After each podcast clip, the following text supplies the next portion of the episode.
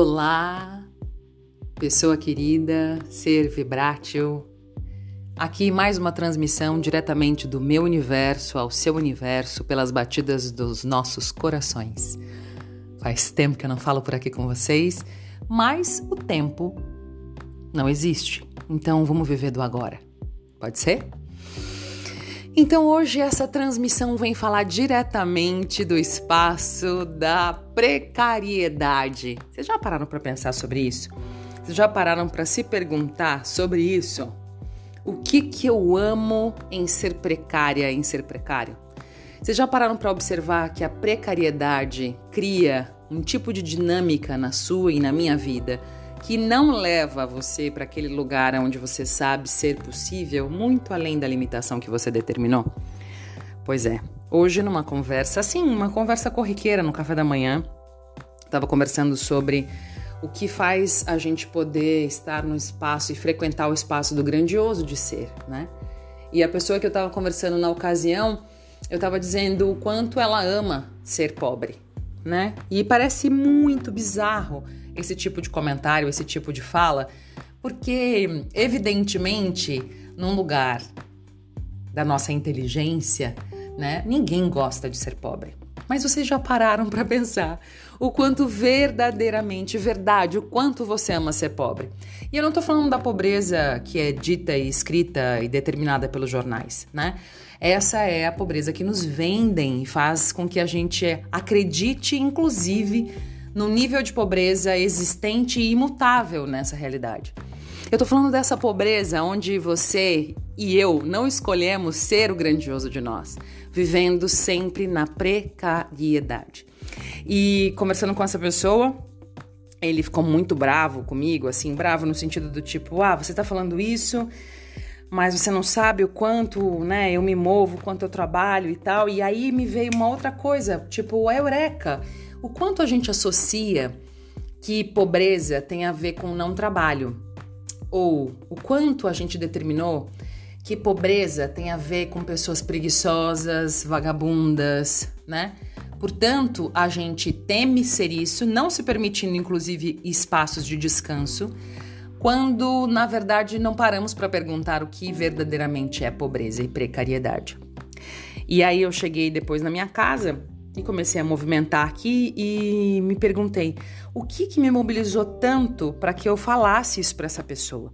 O que, que eu tenho em similaridade com essa pessoa que me fez olhar e ver aquilo e aquilo me incomodou tanto?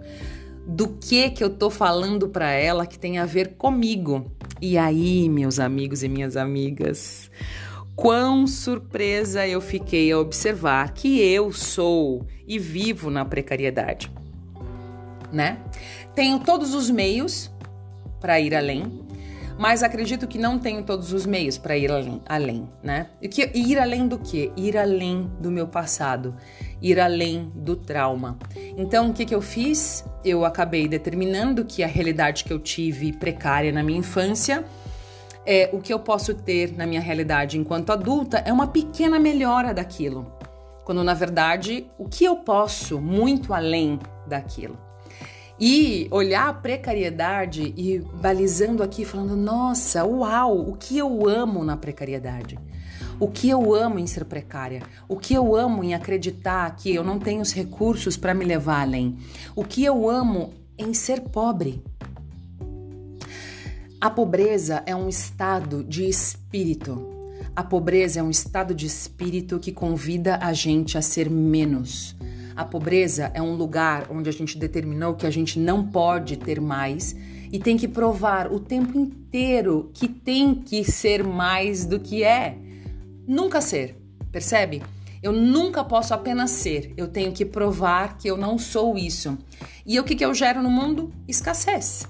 Então, quando eu comecei a me perguntar sobre a verdadeira pobreza, eu comecei a chegar nesse espaço de escassez.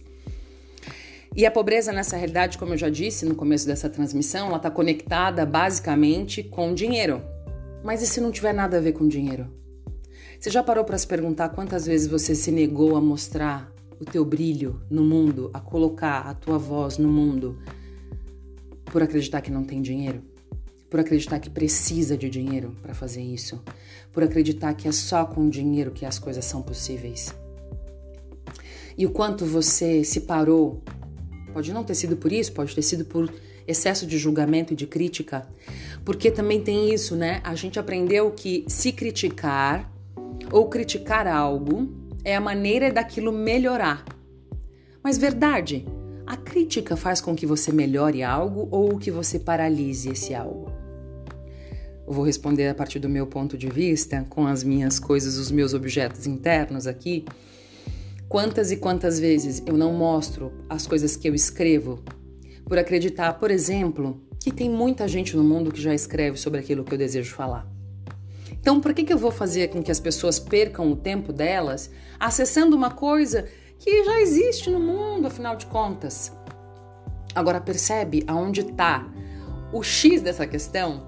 Não importa quantas pessoas existam no mundo que estão falando disso, quando eu consigo reconhecer que a minha voz é única, eu faço com que ela chegue em quem precisa dela, em quem está esperando através da minha voz, por exemplo, receber isso que eu estou passando aqui. E quando eu não faço, eu torno escassa a minha presença no mundo, eu torno escassa a contribuição que eu posso ser, eu torno escassa a minha manifestação e meu brilho, a minha expressão de vida. E quando eu faço isso, eu empobreço a mim e a todo o universo. Ai, uau! A precariedade, o quanto a gente está usando a precariedade para ter justificativa para nunca ter que ser a riqueza verdadeira que a gente é.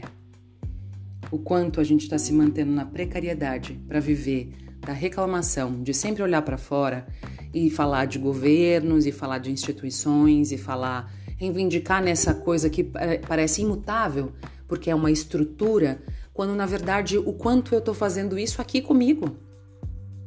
O quanto eu, eu aceito viver né, com as coisas bagunçadas, com as coisas jogadas, com as coisas quebradas, com as coisas rasgadas, em nome de defender um governo que nem tá aí para mim, que nem tá afim de mim, que nem, nem olha na minha cara, nem sabe o meu nome, percebe? Ao invés de simplesmente olhar e me honrar, porque o processo tem os cachorros cantando aqui ao fundo para vocês também nessa transmissão. O processo de se reconhecer e de se priorizar é onde a gente escolhe parar de viver na precariedade de ser. As coisas que estão fora de nós falam sobre nós. As coisas que estão fora de nós falam sobre nós. Então, meu amigo e minha amiga, mais do que se chicotear e dizer, meu Deus, como eu posso ser, fazer essa coisa tão terrível comigo, é uau! Que criação interessante! E tem mais: o quanto a precariedade joga a gente para viver sempre no passado, atrasando a nossa experiência de estar presente no agora. Ser precário é o lugar onde a gente está escolhendo não estar presente com o que é valioso para nós. Ai, eu poderia ficar aqui horas a fio falando sobre isso, mas eu escolho eu escolhi, inclusive, vir gravar imediatamente esse áudio nas condições que eu tô aqui no agora para me comunicar com vocês e para dizer que eu estou cada vez mais disposta e ser um, a ser um convite para que mais pessoas também saiam da escassez de si mesmo. Parem de ser precários consigo mesmo. Parem de se colocar a última como a última pessoa na lista de prioridade da sua vida. O que você requer para que hoje a gente extermine toda a precariedade de ser? Verdade, o que você requer para que hoje a gente extermine toda a precariedade de ser? Esse é meu convite e essa é a transmissão cardíaca diretamente do meu universo até o seu universo a partir da pulsação dos nossos corações com o universo. E o que mais é possível que a gente sequer considerou?